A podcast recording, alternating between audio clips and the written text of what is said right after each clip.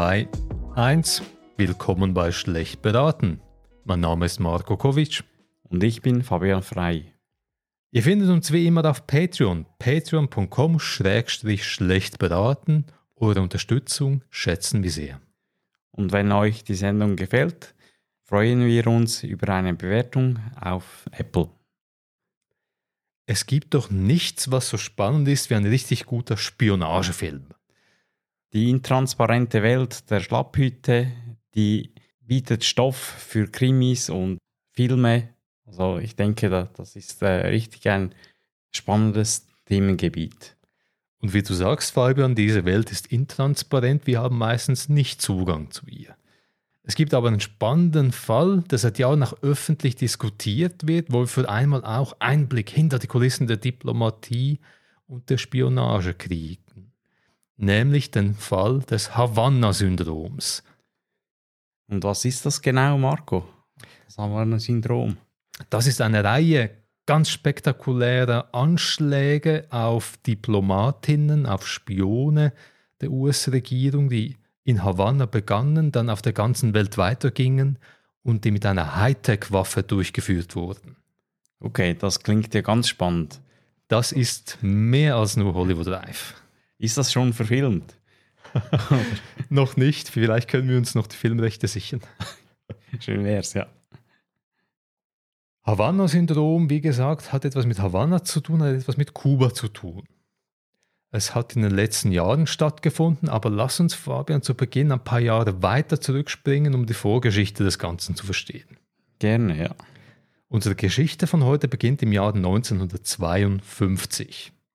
Fulgencio Batista war damals Befehlshaber im kubanischen Militär und er war von 1940 bis 1944 demokratisch gewählter Präsident Kubas.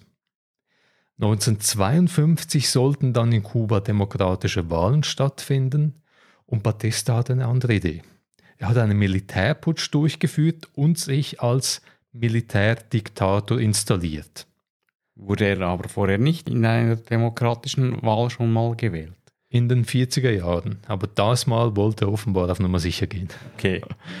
Und die USA haben ihm sehr schnell ihren Support, ihre Treue zugesichert. Das war eine Militärdiktatur mit Unterstützung der USA. Nicht alle Kubanerinnen und Kubaner fanden diese Diktatur gut. Ab 1953 formierte sich auf Kuba organisierter Widerstand gegen die Batista-Diktatur. Angeführt wurde dieser Widerstand von, wir kennen ihn natürlich, Fidel Castro. Castro war damals zarte 26 Jahre jung und seine Widerstandsgruppe trug den Namen Bewegung des 26. Juli. An einem 26. Juli fand, die erste, fand der erste Angriff auf kubanische Militäranlagen in Santiago de Cuba statt. Zu Beginn war diese Revolution eine kleine Geschichte, mauserte sich dann im Laufe der Jahre zu immer größerem Widerstand und am 31. Dezember 1958 gelang es Castro und seinen Truppen, das Batista-Regime zu stürzen. War das ein quasi Bürgerkrieg oder wie muss man sich das vorstellen? Bürgerkrieg vielleicht weniger, aber es waren kriegerische Auseinandersetzungen, also es war in dem Sinn klassischer Revolutionskampf. In den Folgejahren wandelte sich das Castro-Regime dann zu einer marxistisch-leninistischen Diktatur, deren Nachwehen wir bis heute spüren. Also von einer Militärdiktatur in die andere, habe ich das richtig verstanden? So in etwa. Mit ein bisschen anderer ideologischer Ausgangslage und gewissen Dingen, die dann Castro sein Regime schon gut gemacht haben. Sie haben Menschen massenweise Schulbildung ermöglicht und so weiter und so fort, aber es war eine knallharte Diktatur. Und was haben denn die USA dann gemacht? Die USA fanden das Ganze natürlich nicht so toll. Seit 1923 unterhielten die USA eine Botschaft in der Hauptstadt Havanna.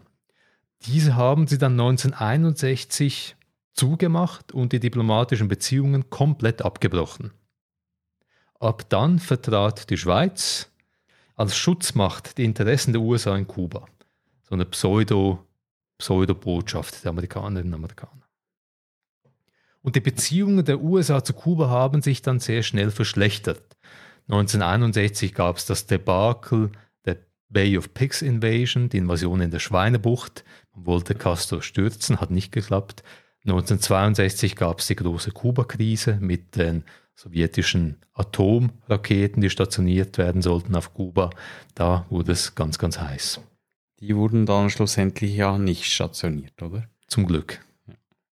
Die Beziehungen zwischen Kuba und den USA blieben allerdings jahrzehntelang angespannt. Die USA haben Kuba auch nach Fall der Sowjetunion politisch und wirtschaftlich isoliert. 2015 dann taute dieses Eis langsam auf und langsam brach der Frühling aus. Unter der Obama-Regierung, wir erinnern uns, Barack Obama war Präsident von 2008 bis 2016, wurden die Beziehungen, die diplomatischen Beziehungen zu Kuba wieder aufgenommen und die Botschaft in Havanna ging wieder ganz offiziell auf. Ein Happy End.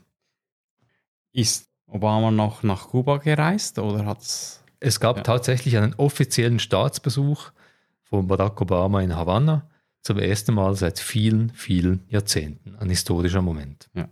Aber da war dann schon der Bruder von Fidel an der Macht, oder? Ganz genau. Raúl Castro kam 2011 an die Macht und Fidel war damals, ich weiß nicht, ob ein Bettläger ich sagen kann, aber er war nicht ganz amtstauglich.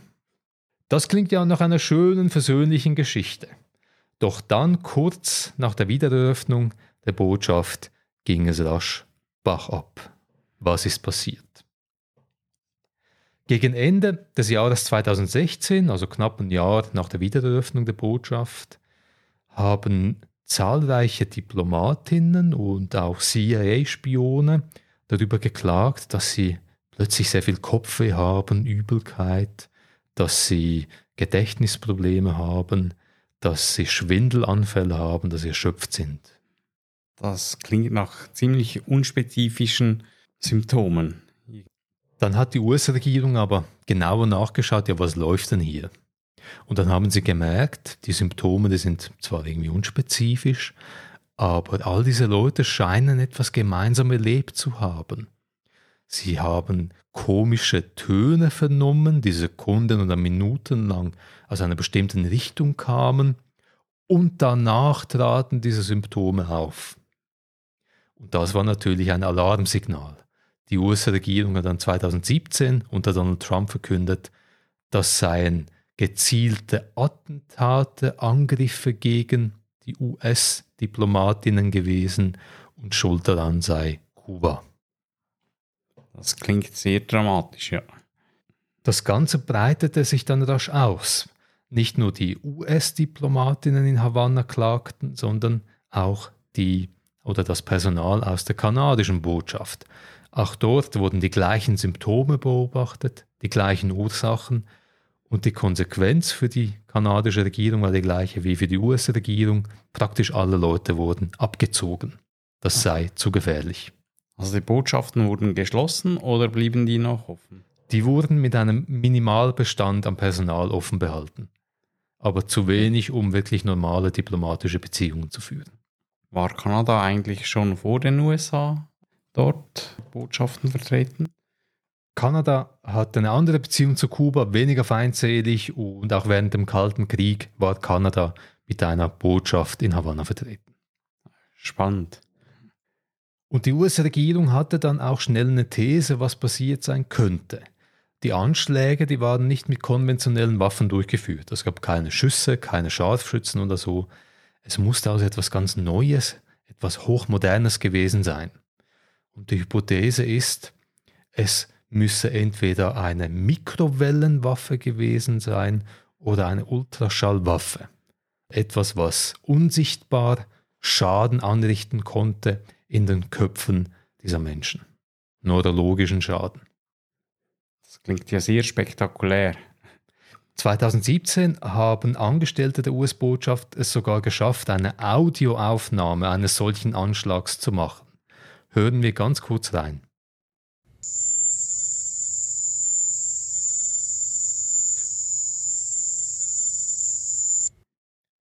Alles in allem ein ziemlich erschreckendes Szenario. Fanden diese Angriffe nur in Kuba statt oder äh, gab es auch andere Vorfälle? Das ist das Spannende. Es begann in Havanna, aber dann gab es solche Anschläge fast überall auf der Welt und gezielt gegen Personal der, des US-Außendepartements, also gegen Diplomatinnen und Spione.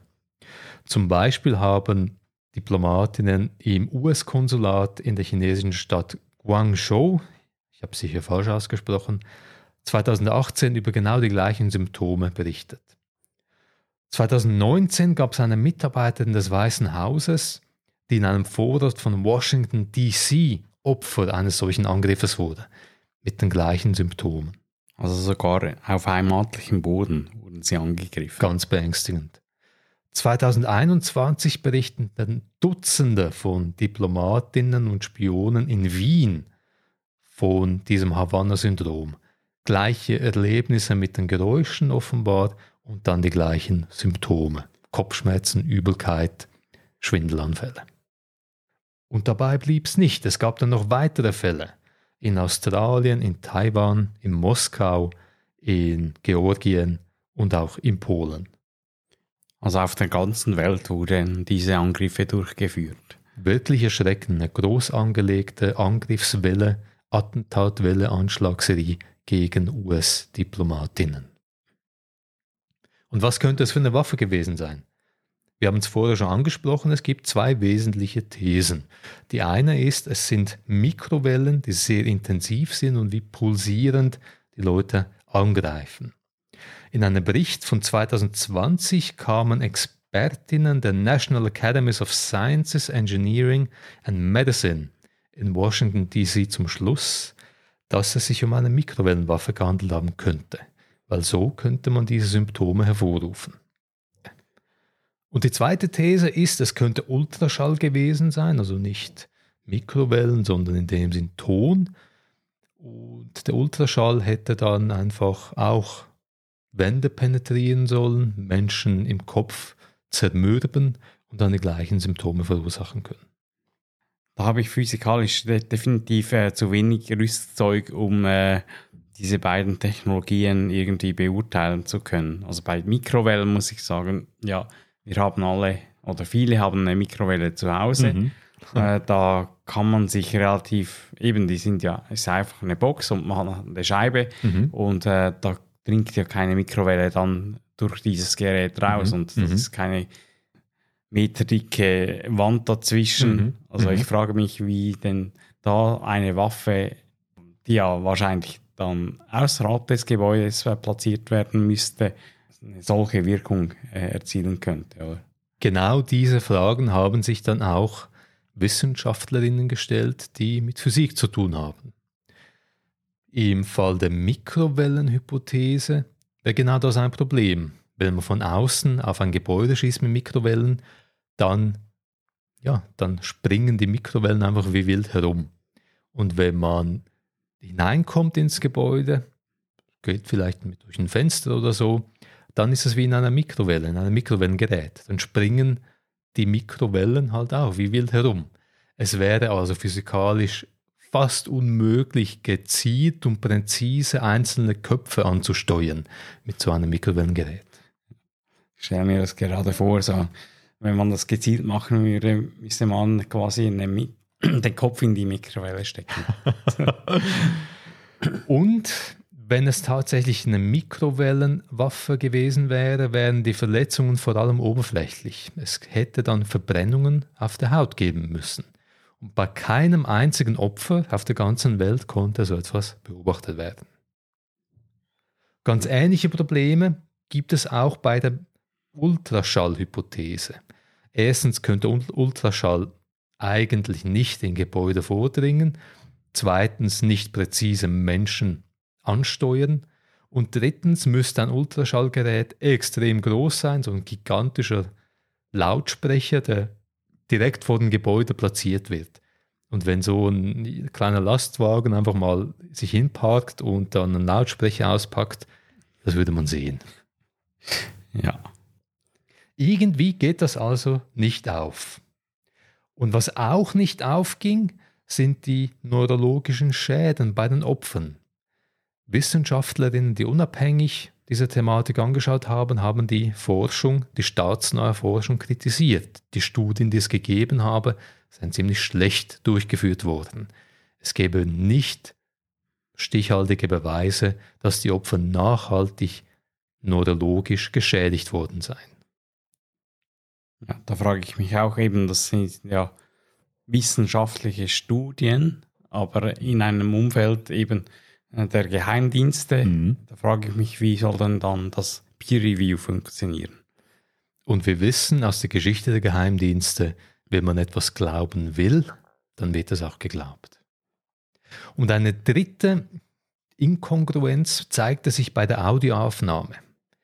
Es gab ja 2017 diese Aufnahme eines solchen Angriffs und in einer Studie hat sich herausgestellt, dass dieser Angriff genauso klingt wie die karibische Grille, wenn sie da mit den Beinen ihre Musik macht. Das Ganze ist also ziemlich mysteriös. Viele Menschen leiden, aber die Erklärung, es sei eine Hightech-Angriffswelle gewesen, macht irgendwie nicht Sinn. Was zum Teufel ist dann passiert? Also vom Zeitpunkt her drängt sich mir auch irgendwie eine Verschwörungstheorie auf, irgendwie, dass man sich vorstellen könnte, das wäre eine False Flag Aktion der Amerikaner, weil eben im 16 hat es angefangen, äh, da kam Trump an die Macht und äh, er war kein begeisterter äh, Fan der, oder er war nicht begeistert von der Annäherung äh, mit Kuba. Also von dem her, vielleicht wollte er das sabotieren. Wenn wir jetzt mal davon ausgehen, dass Trump diese intellektuelle Kapazität für so eine Verschwörung nicht hätte, was hätte sonst passieren können? Das wollte auch das FBI herausfinden. Das FBI ist die Staatspolizei in den USA und sie waren eine unbeteiligte Partei. Das CIA, der Auslandgeheimdienst, der war ja auch Opfer der Angriffe. Und das FBI ist 2017 nach Kuba gereist, um zu untersuchen, was zum Teufel ist passiert und sie haben herausgefunden, es gibt keinerlei Indizien für einen wie auch immer gestalteten, gearteten Angriff. Es gab aber sehr viel Evidenz, dass etwas anderes passiert sein könnte, nämlich eine sogenannte Mass Psychogenic Illness. Auf Deutsch würde man sagen, ein psychogenes Massenleiden oder mit dem klassischen Begriff eine Massenhysterie. Hast du Fabian von Mass Psychogenic Illness, MPI, schon mal gehört? Ja, auch schon, äh, aber eben, ja, ja, ich habe auch schon davon gehört, äh, in anderen Zusammenhängen als äh, jetzt eben mit einem solchen Angriff. Äh, es kann verschiedenste Formen annehmen, mhm. so wie ich das wahrnehme und äh, ist ein überaus interessantes Phänomen. Mhm. Ja. Ganz allgemein bedeutet MPI, dass Menschen an Symptomen, an Krankheitsbildern leiden, die sich dann verbreiten in Gruppen oder Gemeinschaften, aber ohne dass es für diese Symptome, für dieses Leid wirklich kausale biologische Ursachen gibt dass es eben zum Beispiel keine Viren gibt, kein Gift gibt, das die Leute vergiftet oder eben keine geheimen Anschläge. Aber die Effekte, die die Leute wahrnehmen, die sind eben real, beziehungsweise eben äh, sie manifest ja, manifestieren sie sich eigentlich. Das ist eine spannende Frage. Das ist so eine Gratwanderung beim MPI. Ja. Ein Stück weit manifestieren sie sich. Die Menschen leiden tatsächlich und sind überzeugt, dass etwas mit ihnen geschehen ist. Und da gibt es dann vielleicht ein Stück weit psychosomatische Effekte. Denn das Ganze ist eine sozialpsychologische Geschichte. Es geht nicht darum, dass wirklich etwas passiert, sondern der Glaube daran, dass andere Menschen leiden und dass man selber betroffen sein könnte, verursacht die Wahrnehmung der Symptome bei sich selber. Ja. Ich glaube, ich habe das Ähnliches äh, gestern gehabt. Oh ja. ja, wir hatten äh, große Veranstaltungen von der Firma und äh, eben die Corona-Zahlen gehen rauf, mhm. oder? Mhm. Und äh, ja, dann hatte ich heute Morgen auch so ein Kratzen im Hals und dachte, ja, mach's mal einen Test. Man mhm. weiß ja nie. Mhm. Weil eben, man, man ist dann quasi wie äh, sensibilisiert auf solche Sachen und genau. äh, nimmt dann die kleinsten äh, Veränderungen wahr und Ganz genau. interpretiert genau. sie quasi in eine gewisse Richtung. Ja. Absolut. Und du hast es vorher gesagt, Fabian, MPI, diese Massenhysterien, die gab es schon lange und die treten in vielen Kontexten auf. Ein Beispiel sind Impfungen. In der wissenschaftlichen Literatur wurde immer wieder beobachtet, dass bei Impfkampagnen Ängste vor Nebenwirkungen entstehen können und sich so Pseudoepidemien an Impfschäden verbreiten können. Ein anderes schönes Beispiel ist eine Highschool, eine Schule in den USA in Tennessee von 1998. Damals hat eine Lehrerin in einem Klassenzimmer das Gefühl gehabt, sie rieche irgendwie Gas, irgendwie sowas komisches. Das hat ihr Angst gemacht. Und die Angst hat sich dann rasant in der ganzen Highschool verbreitet, mit dem Ergebnis, dass 99 Leute ins Krankenhaus auf die Notfallstation geliefert wurden und 38 von ihnen über Nacht bleiben mussten. Die intensiven Untersuchungen haben aber keinerlei Gase nachweisen können, weder in den Körpern der Leute, die im Krankenhaus waren, noch in der betroffenen Schule. Das ist ein sehr eindrücklicher Fall. Mhm. Also, mhm. weil wenn sowas auftritt, man muss es ja ernst nehmen und man muss es dann untersuchen und das dauert halt. Mhm. Aber wenn das, wenn man zum Resultat kommt, es ist nichts gefunden worden. Mhm. Äh, was macht das denn mit den Menschen, die so, so, so wahrgenommen haben, dass da etwas war, oder? Das ist das Heikle an diesem Problem.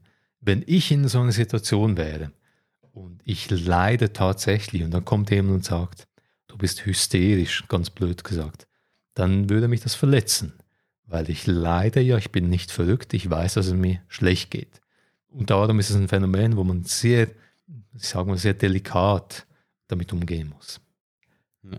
Ein drittes spannendes Beispiel sind die vermeintlichen Massenvergiftungen von afghanischen Mädchen ab 2009. Tausende von afghanischen Mädchen in Schulen berichteten von Giftanschlägen und es ging ihnen tatsächlich sehr, sehr schlecht. Und die Symptome waren ganz ähnlich wie beim Havanna-Syndrom, Übelkeit, Schwindelanfälle, Erschöpfung, Müdigkeit, solche Sachen. Und das wurde dann intensiv untersucht, auch von der Weltgesundheitsorganisation WHO über Jahre hinweg. Und bei keinem einzigen Mädchen und in keiner einzigen Schule konnten irgendwelche Giftstoffe oder Toxine nachgewiesen werden. Ja, da fällt mir äh, noch ein anderes Phänomen ein im Zusammenhang mit also Elektrosmog beziehungsweise mhm. eben 5G. Ich denke, mhm das geht in eine ähnliche Richtung. Da kann man ja auch nichts nachweisen, mhm. aber es gibt sehr viele Personen, die, mhm. die über ja, Beschwerden klagen. Es gibt in der Schweiz sogar einen dokumentierten Fall einer Gemeinde, wo eine 5G-Antenne aufgestellt wurde. Und dann haben sich die Leute massenweise beklagt, sie haben Kopfweh, Übelkeit, können nicht schlafen. Und dann hat sich herausgestellt, die Antenne wurde gar nicht eingeschaltet. Ja. Auch ganz ein typisches Beispiel für MPI. Ja, für, für mich hat das auch irgendwie eine Ähnlichkeit vielleicht mit äh, Nocebo, aber eben das ist mhm. wahrscheinlich mhm. eher im äh, medizinischen Kontext, äh, aber hat vielleicht ähnliche psychologische mhm. Hintergründe. Es ist wie Nocebo mit einer starken sozialpsychologischen Komponente. Psychogenes Massenleiden ist auch die plausibelste Erklärung für das Havanna-Syndrom. Da ist sich die Forschung aktuell ziemlich einig, weil die Komponenten waren genau richtig, um so etwas zu befeuern. Einerseits ging eben diese Angst vor diesen mysteriösen Angriffen in dieser Spionage- und Diplomatinnen-Community viral auf der ganzen Welt. Von Havanna nach Guangzhou, nach Taiwan, nach Polen, überall war das verbreitet in dieser Berufsgruppe. Und es gab sicher einzelne Fälle, wo die Leute wirklich diese Symptome hatten. Kopfschmerzen oder Übelkeit, Müdigkeit. Und das wurde dann wahrscheinlich zusätzlich hineininterpretiert. Oh, jetzt habe ich Migräne, dann bin ich auch Opfer des Anschlags geworden. Die spannende Frage zum Abschluss ist vielleicht auch, ja, sind denn diese Leute nicht ziemlich schlau in der Diplomatie und die Spione? Die sind doch hochintelligent und, und Prof Profis in dem, was sie machen. Wie können die auf sowas reinfallen? Ich denke, sie sind immer noch Menschen und äh, haben auch eben die menschlichen Denkfehler und Denkmuster, Verhaltensweisen. Ich denke, eben, das ist, das ist vor allem, glaube ich, ein psychologischer Effekt, der da mhm. reinspielt. Mhm. Oder? Und ich denke, was auch nicht unbedingt positiv ist in diesem Kontext, dieser ganze imperialistische Größenwahn des amerikanischen Sicherheitsapparates. Die Konstellation, wir sind die Guten, wir werden von den Bösen angegriffen, wir müssen uns wehren, das ist etwas, was irgendwie in der DNA der CIA, des Außendepartements ist. Und das trägt natürlich bei solchen Geschichten, oder das gießt Öl ins Feuer. Ja, es entspricht vollkommen ihrem Narrativ. Mhm. Und dann ist es für diese Leute wahrscheinlich tatsächlich plausibel, irgendwelche Science-Fiction-Geschichten zu erfinden mit futuristischen Waffen. Und die einfachere Erklärung, die plausiblere Erklärung, dass es ein psychogenes Massenleiden ist, auf diese Idee kommen die Leute dann gar nicht. Weil man muss es ja zuerst untersuchen. Von dem her, man muss schon auf der Hut sein und muss auch quasi unplausible Sachen berücksichtigen mhm. und beurteilen. Wie du aber sagst, prüfen, kritisch sein und dann die beste, die bestpassende Hypothese am Schluss auswählen. Auf jeden Fall. Dann war das definitiv kein Ernstfall in Havanna, oder? Da mussten wir unseren Victor Jacobo, unseren Schweizer Nationalkomiker, doch nicht einschalten.